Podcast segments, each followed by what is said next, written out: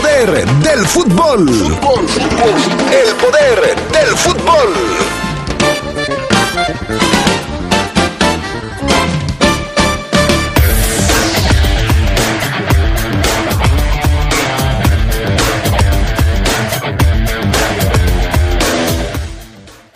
La Fiera, el conjunto Esmeralda, derrota a los Gallos de Querétaro otra vez en la corregidora y se mantiene en los primeros lugares de la tabla. Los Pumas de la UNAM siguen imparables. Ayer vencieron al San Luis y son líderes del torneo. En temas del fútbol internacional, vaya bronca la de ayer de Neymar. Acusó a sus rivales de haberlo insultado con frases racistas. Esto y mucho más tendremos para ustedes esta tarde en el poder del fútbol a través de la poderosa.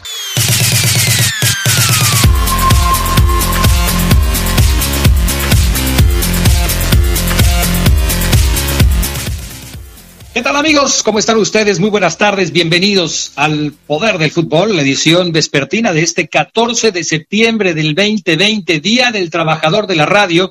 Un saludo cordial a todos los que integran la industria de la radiodifusión.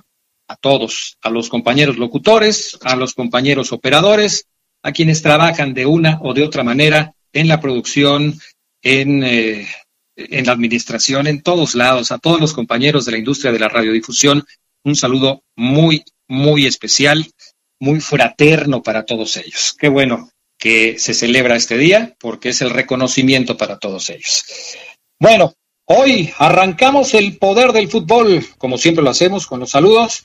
Saludos a los compañeros eh, Pana Gustavo Linares en los controles técnicos, Jorge Rodríguez Sabanero en los audios y por supuesto a nuestros compañeros que van a estar aquí con nosotros. ¿Cómo estás, Carlos Contreras? Muy buenas tardes.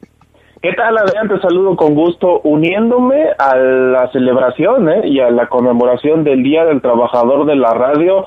Este, yo creo que es una fecha importante para todos, Adrián, como dices, obviamente no, no solamente para los locutores, sino para todos los que componen una estación de radio y más en la poderosa. Nosotros los conocemos desde las personas que hacen pues el aseo hasta los altos mandos, ¿no? Es una celebración especial, aunque yo tenía la duda, Adrián, de si hay un día posterior para celebrar solamente al locutor, porque en México me parece que es diferente al resto de América Latina, donde es el 24 de marzo, me parece. Entonces, este, creo que hoy también es Día del Locutor y del Trabajador de la Radio en general, ¿no? ¿Te perdiste el show de Arturo Rojas, el Rolas, hace algunos, algunas horas? explicó detalladamente que esto nació como el Día del Locutor y después se cambió por el Día del Trabajador de la Radio. Fue una decisión del sindicato de trabajadores de la radiodifusión y qué bueno que, que se suman a todos los compañeros que forman parte de la industria. El Rolas estaba haciendo un escándalo en la mañana de pena ajena, lo del Rolas. Pero bueno, saludos para todos los compañeros de la industria. Es que hay el Día de la Radio, tal, como medio, es, es el, día, el día de la radio como medio. Y este es el día del trabajador de la radio. ¿sí? El de la radio es en febrero, ¿no? 14 de febrero, si no me equivoco. sí, así es. Por ahí está la cosa. Bueno, después de este breviario cultural, vámonos con las breves del fútbol internacional.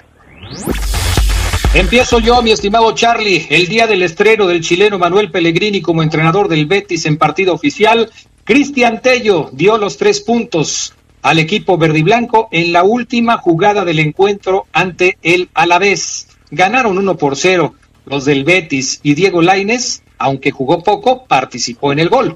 El mexicano ingresó en las postrimerías del encuentro y provocó dos tiros de esquina, siendo el segundo en el que cobró rápido para que Sergio Canales encontrara a Tello, quien marcó.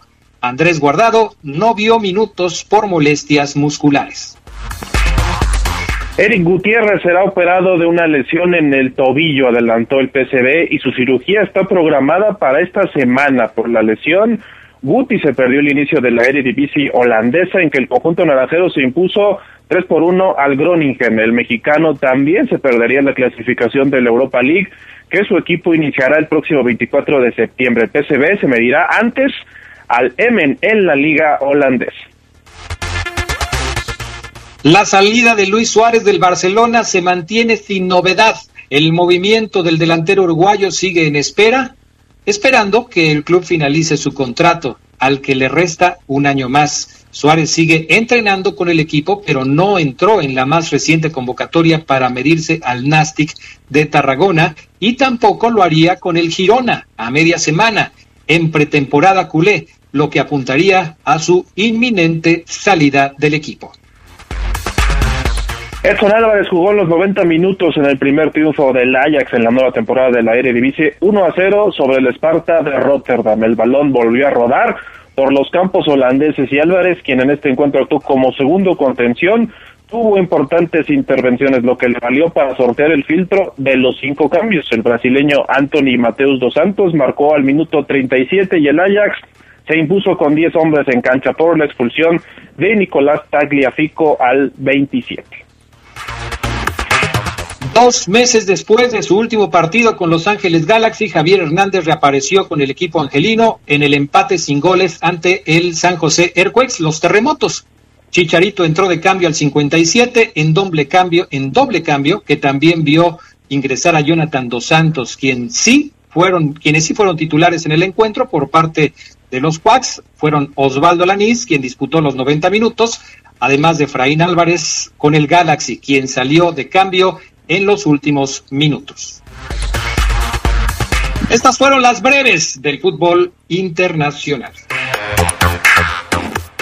Bueno, pues ayer, Carlos Contreras, problemas en el partido del Paris Saint Germain, el equipo de Neymar.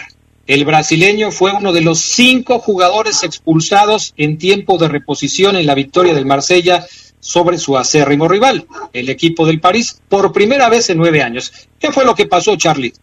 Pues una situación polémica, Adrián, en Francia, donde Neymar está envuelto. Eh, es un jugador polémico y yo creo que por esta razón muchos jugadores eh, encuentran esas provocaciones como la que sucedió el día de ayer. Se enfrascó con Álvaro González, el español, en un altercado. Dice Neymar que González lo llamó mono o sí, un, el insulto racista tal cual. Por lo que Neymar explotó, le dio un golpe en la cabeza, lo terminaron expulsando. Lo que dice también el brasileño es que a él lo vieron y lo castigaron, pero al otro no le hicieron nada, a González, el del Olympique de Marsella. Bueno, esto no acabó ahí con los cinco expulsados, Adrián siguió en las redes sociales. Neymar y González estuvieron en una serie de tuitazos, como se les conoce, es, ya sabes cómo son las discusiones hoy en día, en las redes sociales, y qué mejor que Twitter para poder hacerlo. Eh, González había tuiteado que había que saber perder en la cancha, pero Neymar no se quedó solamente con el coraje en la cancha y llevó la discusión a ese terreno. Dice que no lo, no te respeto y no tienes carácter racista. El bar ve mi agresión y es fácil. Ahora quiero ver la imagen del racista llamándome mono. Eso quiero ver y ahí a mí me castigan y soy expulsado. Pero y a ellos esto parece que va a continuar, Adrián, porque hace unos momentos yo veía una nota en el que le podrían dar varios partidos de suspensión a Neymar, casi siete, dependiendo de lo que determinen las eh, autoridades disciplinarias del fútbol francés, y a González hasta diez por este insulto racista. Caramba, subieron de tono las reclamaciones y los altercados entre los futbolistas, se tendrá que revisar, pero el castigo puede ser severo para ambos. ¿Y qué tanto pierde el Paris Saint-Germain sin Neymar? la verdad me parece que mucho. Regresó la actividad a la Liga Premier de Inglaterra. El primer encuentro de este torneo se convirtió en una fiesta de goles por parte del Liverpool, que defendía su título de campeón, y también del Leeds United, un equipo recién ascendido que es dirigido por Marcelo Bielsa, ustedes lo saben. Mohamed Salah marcó su primer triplete en el inicio de la temporada, fue el primero en anotar al minuto 3 de juego, sin embargo un gol de Jack Harrison de Leeds al minuto 12 puso el encuentro uno por uno. Virgil van Dijk aprovechó un tiro de esquina para anotar el segundo gol de Liverpool al minuto 20, pero momentos después falló en la última línea y esto permitió a Patrick Bamford igualar la historia al 30. De nuevo Salah sacó un bombazo que se clavó en el ángulo y sentenció el 3-2 al minuto 33. Sin embargo, los de Bielsa siguieron en la lucha y al minuto 66 Klitsch pues puso a los recién ascendidos con el 3 por 3. Luego Salah logró anotar por la vía penal el 4 por 3 en el 88. Vaya feria de goles de este primer partido de la Premier League para el Leeds United que se enfrentó pues ni más ni menos que al campeón, al equipo de Liverpool. Otros resultados, el Arsenal venció 3-0 al Fulham, el Crystal Palace derrotó 1-0 al Southampton, el eh, West Ham perdió 2 por 0 frente al Newcastle y el Everton le ganó 1 por 0 al Tottenham. Resultados de la primera jornada de la Premier League. ¿Qué pasa con Lautaro Martínez? ¿Llega o no llega al Real Madrid? Carlos Contreras. Pues parece que todo se derrumbó, Adrián, como dice la famosa canción, al menos así lo dice el periódico ABC español, quien se encargó de difundir la versión merengue de la situación. Eh, hoy por la mañana amanecimos con la información de que Lautaro Martínez estaba cerca del Real Madrid en una negociación secreta entre el Inter y el Real. El precio de venta habría sido de 60 millones de euros más la cesión de Luka Jovic y Lautaro cobraría 8 millones netos en el Real Madrid, según el diario italiano Sport Mediaset. Pero ABC se encargó de preguntar al Real Madrid y dicen que es absolutamente falsa la versión. Así que Lautaro, lejos de esto, porque sabemos que lo pretendía el Barcelona le comerían el mandado a los culés en caso de que el argentino delantero, uno de los máximos artilleros de la Serie A, llegara a Madrid. La situación le beneficiaría a ambos, pues evidentemente el Inter recibiría 100 millones de euros por el pase, los cuales ayudarían a liquidar la compra de Akram Hakimi, quien ya había ido del Madrid al Inter por 40 millones de euros, y les quedaría un dinero para contratar a otro jugador. Lo que sí, Adrián, es que si llega a ir al Real Madrid Lautaro, pues ganaría menos que si va al Barcelona, 8 millones de euros, como ya lo decíamos, y en el Barça se llevaría 10 millones de euros al año. ¿Qué te parece? A mí me parece que ya estaba todo encaminado al Barça, pero bueno, esta información sale e incluso se maneja como fake news ahora sabemos que se manejan muchas cosas para tratar de interferir en los fichajes de los equipos y cuando hay un jugador que le interesa a ambos equipos, al Barcelona y al Real Madrid, pues la cosa se pone más complicada. No sé qué tanto tenga que ver en esta ecuación lo que ayer anunció o se sabe que le anunció Kylian Mbappé al Paris Saint-Germain sobre su deseo de dejar al equipo. Hay muchos que después de que se supo esta información ya ponen al francés en el Real Madrid. Y dicen que no tardará en llegar este joven maravilla del fútbol galo al equipo merengue del Real Madrid. Ahí está otra de las partes de la ecuación, Kylian Mbappé. Sí, a ver qué pasa, Adrián. ¿Y viste el gol de Jiménez, Adrián, hace unos minutos? ¿No lo he visto? Primer gol de la temporada del mexicano con el Wolverhampton. No tuvieron ni que pasar tres minutos y ya se estrenó. Va ganando, de hecho, el equipo de Jiménez 2 por 0 al Sheffield United. Así que buen eh, triunfo el que el momento está consiguiendo y prácticamente ya no le van a quitar ese triunfo, ya está el minuto 88, pero Jiménez estrena y bien con un gol. Perfecto, vamos a pausa, regresamos enseguida con más del poder del fútbol, todo lo que sucedió en la jornada 10 que no ha terminado. Termina hoy con el partido de los Tuzos. Regresamos enseguida.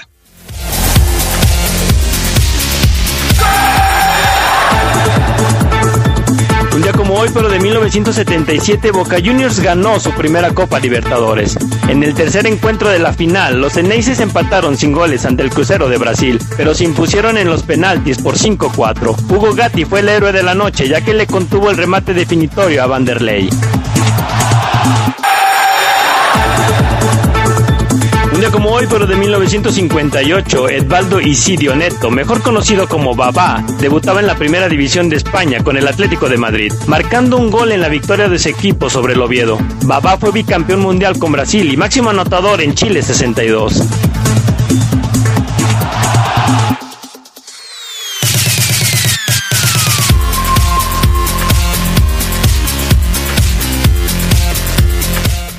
Bueno, ya estamos de regreso, repasamos la actividad de la jornada número 10 de la Liga MX, ya se jugaron ocho partidos, queda uno que se va a jugar hoy por la noche a las nueve, Pachuca contra Monterrey, pero Carlos Contreras, hemos visto algunos partidos interesantes, no tantas goleadas, me parece que hay muchos, muchos partidos con escaso margen de gol, pero hablaremos de los más destacados esta tarde.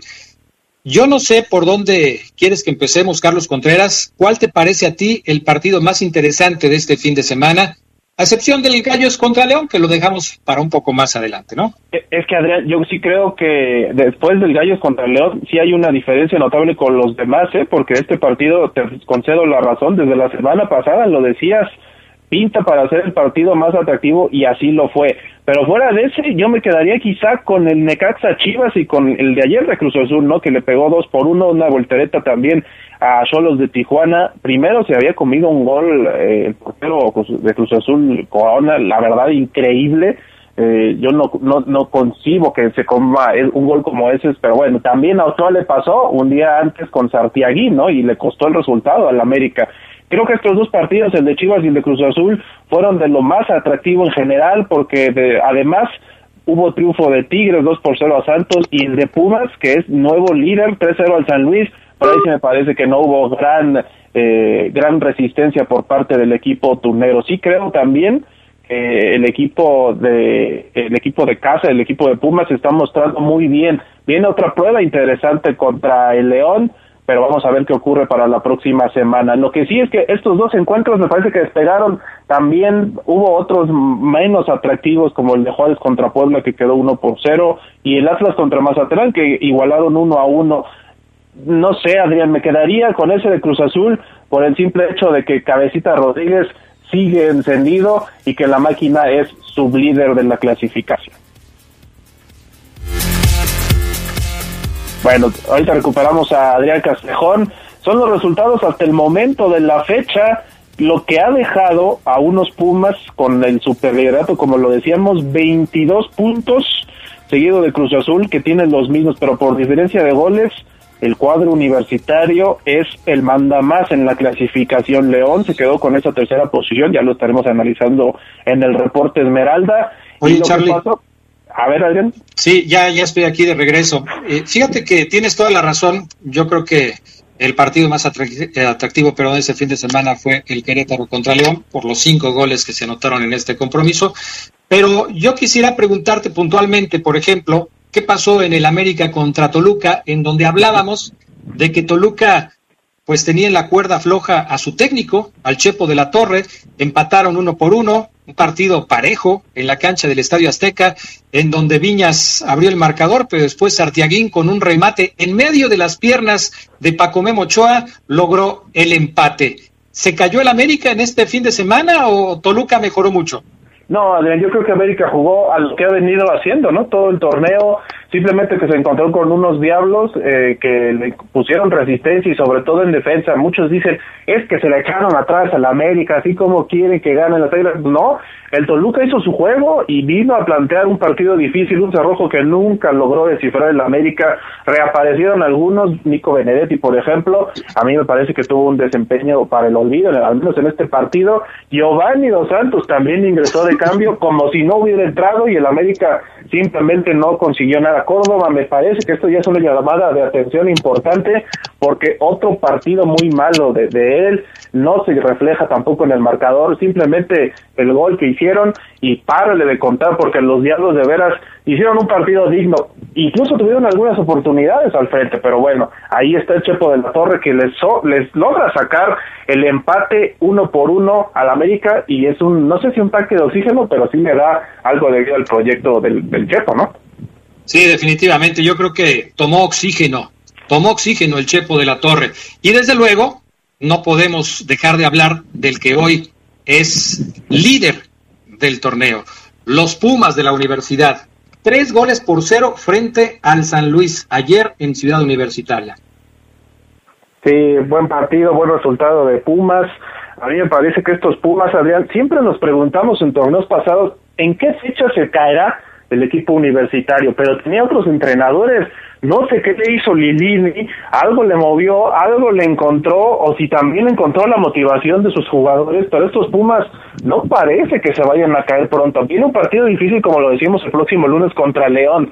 Incluso hay quienes dicen, como Omar Oseguera, quien le mandamos un saludo, que ahí va a perder el invicto.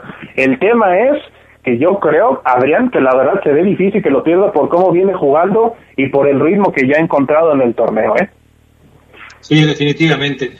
Bueno, Tigres le ganó dos goles por cero al Santos de la comarca lagunera, un autogol del arquero del equipo de Santos, increíble. Este arquero es muy curioso porque Carlos Acevedo hace unas grandes atajadas, pero también luego comete errores increíbles, ¿no? Como el que sucedió para abrir la cuenta frente al equipo de los Tigres al minuto 13 13 fue el autogol de Carlos Acevedo, que después tuvo una buena actuación y evitó que el marcador fuera más amplio a favor del equipo de los Tigres.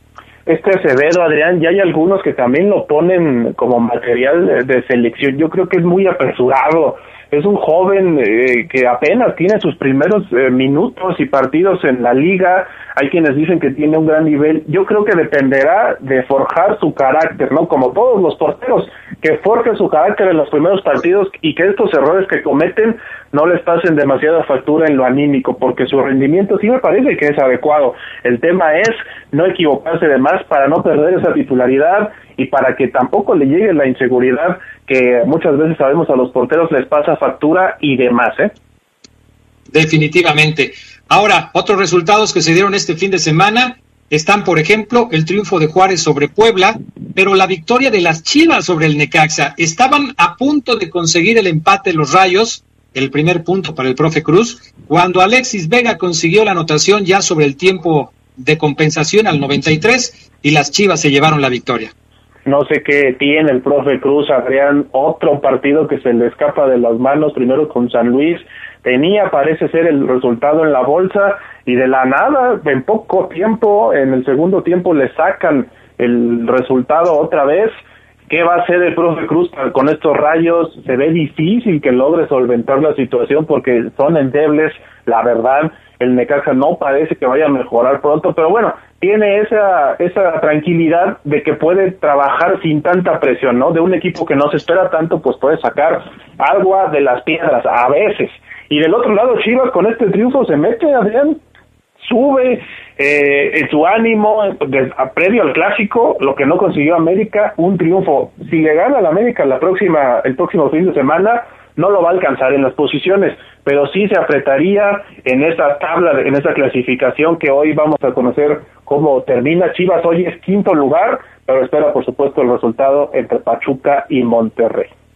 El COVID no se ha ido de la Liga Mexicana. Los equipos siguen teniendo problemas con el virus. Tijuana anunció antes del juego contra Cruz Azul, pero poco antes del juego contra Cruz Azul, que tenía cuatro jugadores infectados, el técnico y miembros del staff, por lo que tuvo que hacer ajustes de último momento Pablo Guede para poder enfrentar a la máquina. Con todo y todo empezaron ganando, pero Cruz Azul le dio la vuelta y se llevó la victoria frente al conjunto de los Cholos. ¿Qué cosas con esto del COVID? Sí, oye, ¿y viste lo de Guede? Que logró comunicarse con sus jugadores. Yo espero que no lo haya hecho de manera presencial. Evidentemente hubiera sido una gran imprudencia, pero logró darles instrucciones eh, en el partido con todo y el COVID, no sé si habla de mucho profesionalismo o de que de plano no encuentran otra forma de que Solos pueda encontrar el funcionamiento o siquiera la idea que Guede pretende. Pues no sé, a final de cuentas no creo que les haya ayudado mucho que Guede haya estado en contacto con ellos porque de todos modos perdieron el partido. Y se supone que si Tijuana era fuerte en algún lugar, pues era en su casa, ¿no? Allá en la perrera más grande de México, como se le conoce. Finalmente esto no sucedió. Anotó el cabecita, anotó Santi Jiménez, Cruz Azul remontó posiciones y se ubica ya en el segundo lugar de la tabla. De hecho, Pumas es primero, Cruz Azul es segundo, León que ganó llegó al tercer lugar de la tabla, América cuarto y Chivas quinto lugar con 15 puntos, pero más lejos de los líderes. Así está terminando la jornada del el fútbol mexicano, la jornada número 10. Pachuca contra Monterrey, hoy por la noche. ¿Qué esperamos de este duelo, Charlie? Un buen juego, me parece, Adrián, porque Monterrey está ya en octavo, en octavo lugar y los Tuzos no pueden eh, dejar escapar puntos en casa. Es la zona donde tienen que empezar a ganar, a empezar a enracharse, sobre todo en su terreno, para poder conseguir aspirar a esos cuatro lugares. Lo recordábamos hace algunas semanas, este torneo va a tener repechaje, así que solo los primeros cuatro lugares de la clasificación se clasifican directo a la liga. El quinto lugar está lejos, es Chivas. Parece que los cuatro primeros están haciendo un buen colchón para asegurarse estar en la liguilla sin tener que pasar por el repechaje. 22 puntos Pumas, 22 Cruz Azul, 21 León y 20 las Águilas del América. Chivas, 5 puntos abajo del América con 15 unidades y después Tigres, Pachuca, Monterrey, etcétera, los demás. Charlie Contreras, tenemos pregunta en redes sociales para el día de hoy. Sí, coméntenos a través de arroba Poder Fútbol en Twitter o en el Poder del Fútbol en Facebook. ¿Cuál creen ustedes que sea el factor que hizo que esta delantera de León carburara y metiera goles, porque vimos a una delantera diferente con Nico Sosa y con Emanuel Gigliotti en el León, en ese triunfo 3 por 2 en Querétaro. Coméntenos, estaremos leyendo sus respuestas a lo largo del día. Twitter y Facebook del Poder del Fútbol. Mensajes, regresamos. Gracias, Charlie. Gracias, buenas tardes, buen provecho. Buenas tardes, mensajes y volvemos con el reporte Esmeralda.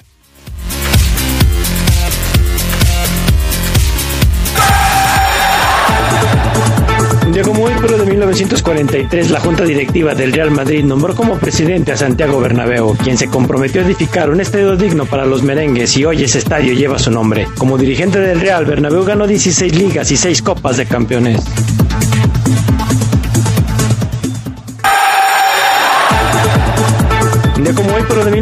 1997, Diego Armando Maradona anotó su último gol de manera oficial en la victoria de Boca Juniors 2-1 ante el Newells. En total fueron 345 goles los que marcó el Pelusa en su carrera como jugador.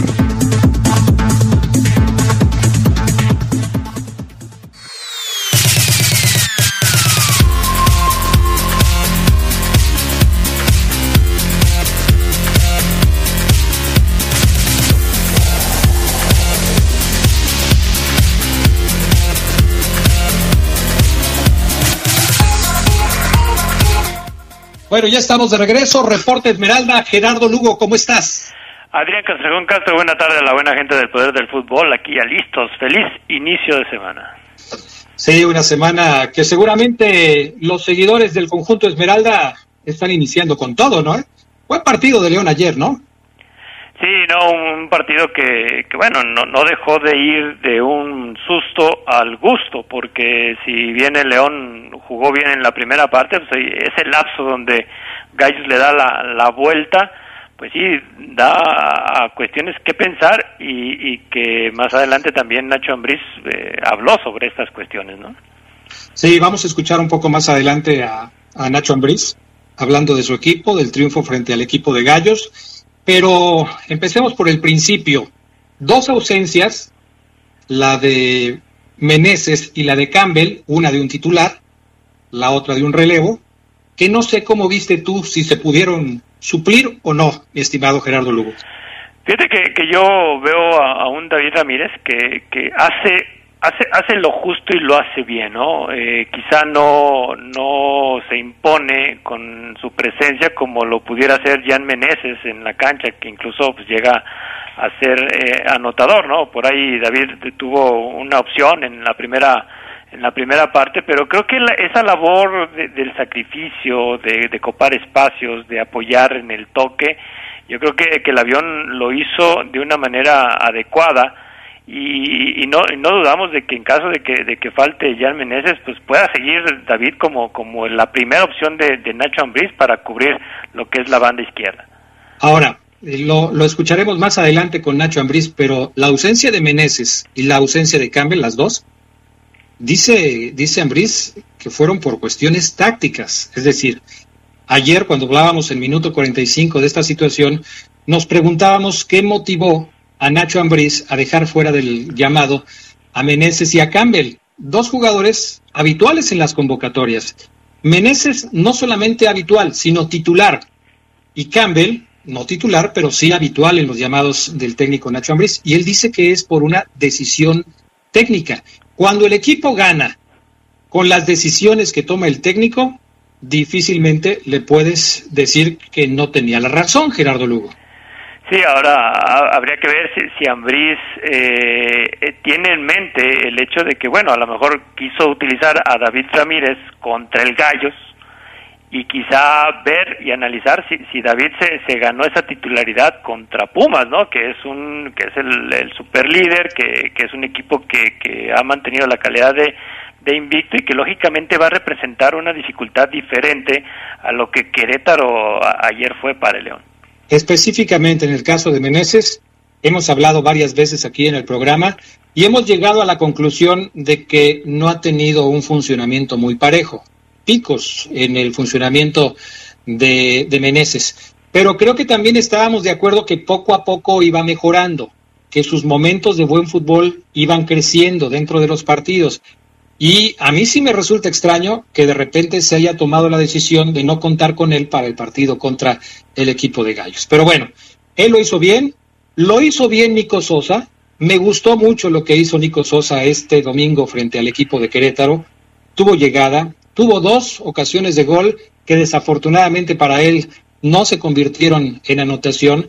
Yo creo que cuando Nico logre hacer el primer, el primer gol, se va a liberar de presión él ha insistido mucho en que no está presionado porque tiene la confianza del técnico, pero Gerardo, todos los que en algún momento hemos estado cerca del fútbol sabemos que los jugadores sienten presión cuando se les trae para algo y no están cumpliendo con el objetivo. Él me podrá decir que Nacho lo quiere mucho, que le tiene confianza y por eso lo pone, y puede que tenga razón, pero decir que no hay presión no creo que sea lo más correcto, ¿no? Sí, no, y, más porque en lo que nosotros vemos a través de las redes sociales, sí hay un sector de la, de la afición que, que sí le, no deja de pedirle al, al, delantero del León o a quien fue contratado en esta posición aquí en este equipo el hecho de aportar con goles, ¿no? y hay otro sector donde dice, bueno, sí vemos el sacrificio, vemos los movimientos que hacen, incluso ya hay unos atreviéndose a, a comparar a Nico Sosa con Matías Britos, situación que, que yo no todavía no no no no creo que Nico Sosa esté al nivel de juego y de funcionamiento que a lo que hizo Britos aquí en, en el León pero sí no deja de ser ese puntito que que en, todo caso tanto fíjate con, con David Ramírez como con Nico Sosa en la medida que se hagan presente en la red enemiga, lógicamente el convencimiento que van a tener y la presencia en el León, pues va a ser más que indiscutible. Y hay otros jugadores que mantienen un nivel. El Chapo Montes tiene un talento hoy inagotable. O sea, el Chapo sigue siendo un factor determinante en los partidos de León. Me gustó Pedro Aquino, que creo que también lo hizo muy bien. Tenemos que hablar del doblete de Gigliotti, pero esto lo quiero relacionar justamente con el tema de Nico Sosa, porque ambos delanteros, uno en el primer tiempo y otro en el segundo tiempo, se hicieron notar. Nico tuvo llegada y generó esa dinámica en la delantera del equipo León, aunque no logró anotar. Y Gigliotti, que no había aparecido, yo no lo vi en el primer tiempo, Gigliotti estaba perdido, era un Puma perdido en la corregidora, pero en el segundo tiempo apareció en el momento justo para poder hacer el gol del empate porque León ya estaba perdiendo 2 a 1 y después el gol del triunfo. Incluso lo tenemos hoy como pregunta en redes sociales del Poder del Fútbol, tanto en Twitter como en Facebook, y esperamos que nos den sus opiniones. ¿Qué fue lo que cambió, Gerardo Lugo? ¿Por qué se vieron mejor Nico Sosa, Gigliotti en el partido de ayer? Fíjate que, a, mi, a, mi, consideración, creo yo que lo de Nico Sosa en la primera parte se debió a que también eh, apareció más Ángel Mena, que para mí fue uno de los que desaparecieron en, la segunda parte. Yo creo que en la medida que, Ángel Mena eh, tenga ese juego, incluso a veces metiéndose hacia el centro del campo, para generar ahí el, acompañamiento. Eh, yo creo que es algo que ya está entendiendo Nico Sosa lo que debe de hacer, ¿no? Porque en otros partidos veíamos a un Nico Sosa y al mismo Puma eh, quizás hasta, hasta estorbar la dinámica que tenían eh, lo que es la, línea media del cuadro Esmeralda, pero creo yo que, que, en la primera parte, aun cuando fue un solo gol el que tenía el León de, de ventaja, creo yo que, que es el, el león que, que, que, vemos nosotros muy superior, ¿no? A ti que te gusta tanto la estadística de la posición de la pelota, yo vi la estadística y era un 70% por un 30 de gallos, o sea, el León fue superior en la primera parte y lógicamente si hubiera un jugador que no destacara en, en un en un periodo así, pues sí sería como para darle un coscorrón y mandarlo al vestidor. Sí, definitivamente. Ahora, creo que coincidimos en que en el primer tiempo León jugó bien, lo que le faltó fue la cereza en el pastel, el gol. Hizo uno, pero pudo haber hecho más. No aprovechó el momento futbolístico y anímico que tenía en esos primeros 45 minutos. Y una ventaja de un gol, Gerardo Lugo, es muy poco. Por muy bien que estés jugando, una ventaja de un gol es muy poco. Y esto se notó en el segundo tiempo con la entrada de Arellano, que de inmediato se reflejó en el marcador, en el marcador ante una falla defensiva de los verdes atribuida a Barreiro, que pierde la marca de Arellano, y después una desconcentración con un manotazo en la barrera que se convierte en un penal. ¿Qué pasó en esos momentos de desconcierto del conjunto Esmeralda cuando Querétaro no solamente lo empató, sino le dio la vuelta al marcador? Sí, no, que Querétaro no, no había mostrado nada y yo creo que ahora sí que quizá minimizaré un tanto lo que hizo el, el cuadro de Querétaro porque yo creo que a lo que habíamos visto en el primer tiempo, Adrián, pues hay que decirlo, ¿no? El, León también dejó de hacer eh, lo que lo que venía haciendo, como que esa parte de, del toque de, de estar en el campo rival lo dejó en el vestidor y lo sacó como relevo ya hasta por el minuto 75, 76, pero sí, yo creo que eh, Querétaro aprovecha, aprovecha eh, este, este bajón que tuvo el, el León, incluso hasta pudiéramos llamarlo como que sabía que el rival no tenía el potencial ofensivo y de alguna manera se conformó, ¿no? Y yo creo que es algo que sí, eh, quizá no al grado, ahora sí, te voy a decir, no al grado de, tanto preocuparme, pero sí debe de atender a Ambris, que, que esta parte de, de, no sé, de consentir al rival, pues no lo puede hacer un león. Y fíjate que al final del partido, en la rueda de prensa que da Nacho Ambriz, habla precisamente de esto, de, de la confianza. Porque dice Nacho, yo les dije a mis jugadores que no nos podíamos confiar ante el Querétaro. Y sí da la impresión de que en un momento del segundo tiempo, León pensó que con el meneo de la pelota, este famoso meneo que hace Nacho Ambriz, era suficiente para marear a los gallos. Pero los gallos se alebrestaron y salieron respondones. Vamos a escuchar este primer audio. Ana, audio número 23, en donde Nacho Ambriz habla de esto, de la confianza y de cómo enfrentaron el compromiso. Escuchemos.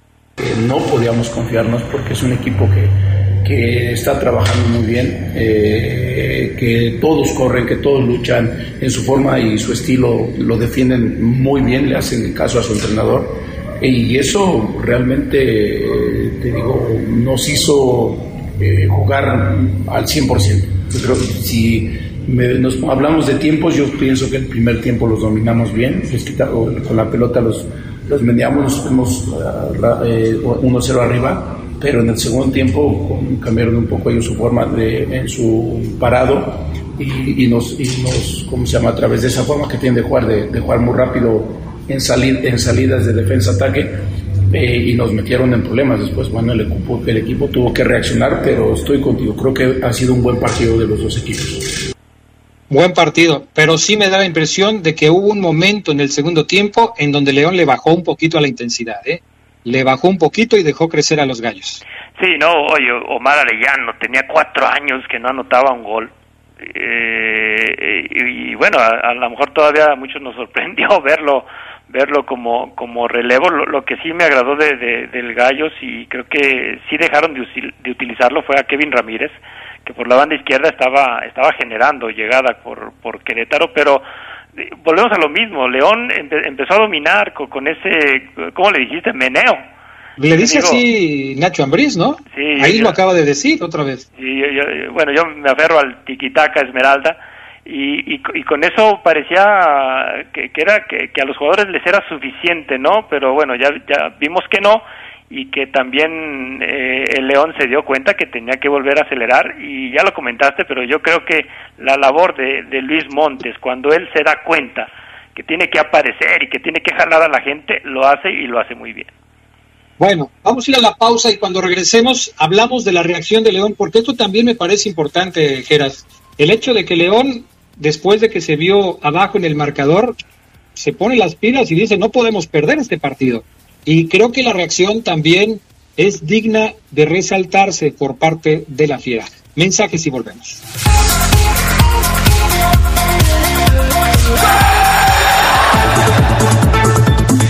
Como hoy pero de 1930, Necaxa inauguraba su propio estadio llamado Parque Necaxa, cuya capacidad era para unos 15.000 aficionados. Tenía una zona para que los aficionados pudieran ver los partidos de pie, con lo que su aforo crecía a 23.000. Fue el primer estadio que albergó un juego de eliminatoria mundialista en México.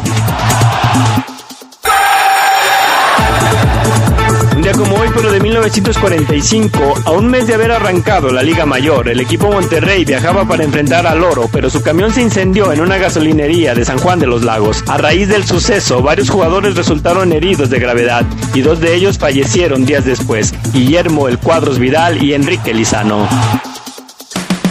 Nos vemos en la calzada, ahí abajito del arco,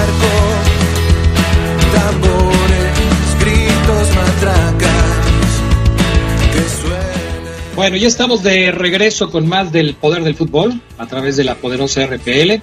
Oye, mi estimado eh, Gerardo Lugo Castillo, déjame mandarle un saludo al buen Armando Portugal allá en Racine, Wisconsin, porque desde la semana pasada me pidió que le mandáramos un saludo a él y a su esposa porque están cumpliendo años de matrimonio y no se lo mandamos. Anduvimos en otras cosas, se me fue el saludo, pero Armando Portugal hasta Racine, Wisconsin, un saludo, felicitaciones, sobre todo a tu esposa por aguantarte tanto tiempo, ¿eh? pero bueno, ahí está el Como saludo. tú, como tú dices, Adrián, cuando se te olvidan vale vale el doble. Igual si me permites, aunque fue ayer, pero mandarle un saludo a una que está enfermísima de este programa, que es mi señora madre, doña Sarita Castillo, que ayer cumplió, no digo cuántos años, porque si no después ya no, No. me invita a la casa.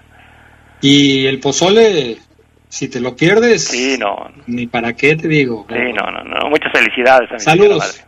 A doña Sarita, un abrazo también, por supuesto. Lo mejor de lo mejor para usted, que sean muchísimos años más aquí con el Geras Lugo y con todos sus hijos, por supuesto. Oye, Gerardo Lugo, eh, platicaba yo de la reacción. También vale la pena hablar de la reacción de León, ¿no? Es cierto, me parece, yo sigo creyendo que, entraron en un momento de relajamiento, por no decirle de exceso de confianza. Vamos a decirle relajamiento. Cuando ves que el partido lo tienes dominado y dices que, bueno, ya lo tienes en la bolsa. Les metieron dos goles y reaccionaron. Ahí aparecieron los dos goles del Puma Gigliotti. Eso es importante, resaltar la reacción de la fiera. Sí, no, y, y- yo digo, me enfoco mucho a lo que hace Luis Montes, que, que la verdad parece que, que es como el extraño caso de Benjamin Button, que mientras más pasa el tiempo, eh, él se ve más joven, se ve más entero, y sobre todo la fuerza que tiene como para abrirse a la banda incluso, y desde ahí irse a línea de fondo como un extremo de esos antiguitos, mandar, mandar centros precisos para que los atacantes pudieran tener esa esa opción. Yo, yo creo que aquí, eh, ahora sí como, como se dice en el argot futbolero, ¿no? Se echó el equipo al hombro, eh, empezó a sudar la camiseta todavía un, tanto más, y creo yo que esa parte sí le viene bien a los jugadores el hecho de tener más pelotas al frente, ¿no? Porque cuando Querétaro eh, reacciona y anota esos dos goles, el León prácticamente no había pisado ya ni pasado la media cancha de, de Gallos, y cuando empiezan a tener otra vez el, el balón, pues lógicamente las opciones crecen. Ahora, León tuvo 12 llegadas y 6 tiros a portería. Querétaro tuvo 13 llegadas y 6 tiros a portería. Pero en esta estadística, Gerardo Lugo, entran también, eh, como si estuviéramos en el béisbol, esas rolitas que te caen así y que las agarras con el guante, te, te- te cuentan como llegada. Pero la verdad es que Querétaro fue muy poco peligroso. Quizás, además de los dos goles, la que tuvo al principio cuando Jairo Moreno salva casi sobre la línea una pelota que amenazaba con colarse. Eso también hay que resaltarlo, ¿no? Querétaro sí llegó, pero no dejaba esa sensación de peligro. Sí, incluso en el, primer gol, en el de, de Arellano, pues vemos cómo Barreiro se detiene. ¿Por qué? Mm, Solamente él, él, él lo sabe, ¿no? En, en, el, en el centro se detiene y permite que Arellano entre, entre solo a, a rematar. Y, yo creo que es, es ahí donde el León deja de hacer, ¿no? Deja de hacer lo bien que, que estaba eh, que estaba jugando y una vez que se ve que se ve abajo, pues empieza otra vez a tener esa precisión en los pases, ¿no? Lo, lo del Puma yo creo que ha sido muy bueno para él este partido porque a final de cuentas eh, rebasa la cifra que en la cual se había topado con pared al jugar con Toluca. No había pasado de tres goles en un torneo y ahora ya suma cuatro con la Fiera y no deja de ser un aliciente para, para el argentino. De alguna manera, Gigliotti cuando llegó dijo que el juego de León le favorecía y tiene razón, por lo menos en 10 partidos de, de esta jornada no los ha jugado todos y ya lleva cuatro goles. En un partido duplicó la cantidad de goles que había tenido con el León. Hasta la fecha 9 llevaba dos. En la 10 consiguió dos más y ya lleva cuatro. Escuchemos a Nacho Ambriz hablando de qué le sacó de provecho a este partido. Audio 25, Panita, por favor. Eh, ¿Qué le saco de provecho? Bueno, los tres puntos que nos exigieron demasiado, que los, el, el, equipo a, a, a, pesar de la adversidad se recuperó y logramos hacer otros dos goles. Eh, también me da gusto por Emanuel que, eh, que, hace gol, pero y después, bueno, el, el, que todos tuvimos que correr, todos tuvimos que, que, luchar, como yo digo, nos tuvimos que poner el mundo de trabajo y hoy rescatable los tres puntos que nos permiten prepararnos ante para afrontar el, el duelo contra Pumas, que es el líder de la tabla general y el que va invicto, por cierto. Bueno, pues ahí está lo que dice Nacho Ambriz. Eso le sacó de provecho. Les exigieron, respondieron y me parece que eso también hay que destacarlo. Y finalmente Nacho Ambriz habla de, le preguntaron por qué no está Meneses, por qué no está Campbell y cómo ves el partido contra Pumas, que es el próximo rival de la Fiera. Esto fue lo que contestó Nacho Ambriz. La, las decisiones primero fueron cuestiones tácticas, por eso no viajaron. Eh, de lo de Puma, es el equipo que está jugando bien, está haciendo un gran trabajo, volvieron a, a recuperar ese espíritu que, que caracterizó a Pumas por mucho tiempo, el dinámico, el de, el de tener que tiene dos muy buenos centros delanteros, que todos corren, que todos luchan y, si realmente queremos ganar va a ser, como bien dices, una prueba muy exigente. Una prueba muy exigente. Eso es lo que dice eh, Nacho Ambris. Eh, fíjate que me, me, agrada, Adrián, esta parte de Nacho Ambris. Lo he dicho muchas veces, que no le tiembla la mano, ¿no? Cuando se trata de los de Meneses y Campbell. Fueron decisiones tácticas y punto. O sea, no se diga más. Y así le gusta, ¿no? A Meneses o a Campbell, yo decido y la gente pues le respondió en este en, en este partido no y, y, aparte Adrián también mencionar que que en esta reacción de la que estamos hablando el León no había anotado más de tres goles en un partido más de dos goles en un partido del sí. torneo. Y yo creo que es ahí donde tanto hemos insistido de que la ofensiva también tiene tenía que aportar y no solamente era defender defender para tener las opciones no, no es que aquí es donde se nota la diferencia de cuando haces gol te pueden pegar, te pueden hacer dos goles, pero si tú haces tres, estamos hablando de un triunfo. En otras circunstancias, estaríamos hablando de que haces un gol, te hacen dos y pierdes el partido. Esa es la gran diferencia. Cuando tienes los goles, las cosas pueden cambiar sustancialmente. Fíjate, nos hacen algunos comentarios que yo quiero, quiero responder. Sobre la pregunta, me dice por acá, este, su Twitter está medio raro, es 3R1C. Así, así se hace llamar. Dice Adrián, hemos olvidado algo importante. El aficionado es un extra sobre la intensidad del juego. Afortunadamente o desafortunadamente, nuestro equipo necesita esa motivación extracancha. Si durante la semana no los alentamos, se ven los resultados y cuando se apoya, se anota más. Yo no estoy tan de acuerdo con lo que dice nuestro buen amigo Radio Escucha, que obviamente le agradezco su, su comentario, porque los números indican, Gerardo Lugo, que León ha tenido el mismo rendimiento en puntos este torneo, en donde podemos hacer la comparación perfecta, exacta. Diez partidos tiene León en esta eh, temporada, en este torneo, y tiene 21 puntos. Y se ha jugado sin gente. El clausura 2020, que se jugó con, con gente, León terminó las 10 fechas hasta donde se jugó con 21 puntos. Fue lo mismo, lo mismo exactamente. Sí me parece que la motivación que los jugadores pueden encontrar en la tribuna les puede ayudar, pero también hay que resaltar, Gerardo Lugo, que en muchas ocasiones esa presión se vuelve en contra y los jugadores no se motivan, se presionan por el porque la gente quiere ver el resultado y les está exigiendo que saquen un resultado, ¿no?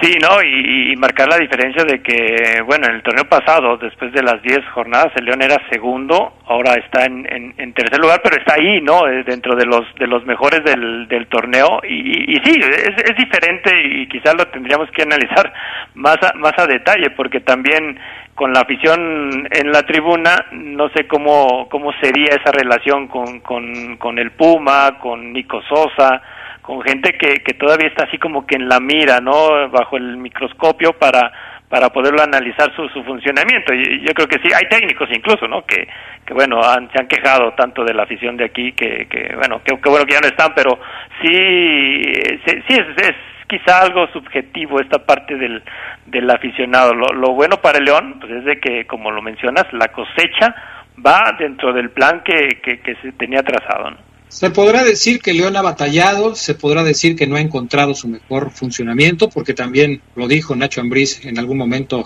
de la rueda de prensa, nos ha costado trabajo, pero dice también Nacho, y creo que en eso tiene razón, no solamente le ha costado trabajo a León, le ha costado trabajo a todos, a todos, porque ha sido una forma atípica de trabajar. Recordemos que en la pretemporada no fue lo mismo, que los jugadores venían de estar haciendo ejercicio en su casa, no fue lo mismo de siempre, y esto desde luego te pega porque no estás trabajando en las mismas circunstancias. Entonces yo creo que hay que tomarlo en cuenta. Yo creo que el balance en estas primeras 10 jornadas y sobre todo después de ver el partido contra Gallos es un balance positivo de lo que ha conseguido León en este torneo, ¿no, Gerardo? Sí, sí, sí, y los números así así lo dicen. Y quizá eh, después del segundo gol de, Gallos eh, vimos a un León que, que, que, ya, ya sabíamos que podía tener este potencial. Eh, igual me uno al comentario que hace Evergreen ahí al poder del fútbol, que, que ya no fue tanto el toque, sino fue un toque ya más con la intención de llegar pronto al área rival y, y anotar. Bueno, perfecto, pues así están las cosas. Gerardo Lugo Castillo, hoy tenemos Poder del Fútbol Nocturno. Les invitamos a partir de las 8. Gracias. Así es, mi estimado Adrián, y un saludo a Ismael Pulido, que ya también ya se reporta aquí. Otra vez, Ismael Pulido. Es un enfermo, es un enfermo. Muy bien, saludos Ismael. Ya nos vamos. Gracias al PANA en los controles técnicos. Gracias a Jorge Rodríguez Sabanero en eh, los audios. Yo soy Adrián Castrecón. También me despido. Gracias a Gerardo Lugo. Nos vamos. En la noche nos escuchamos. 8 de la noche. Poder del fútbol. Hasta pronto. Aquí se apoya la fiera. Corazón verde blanco.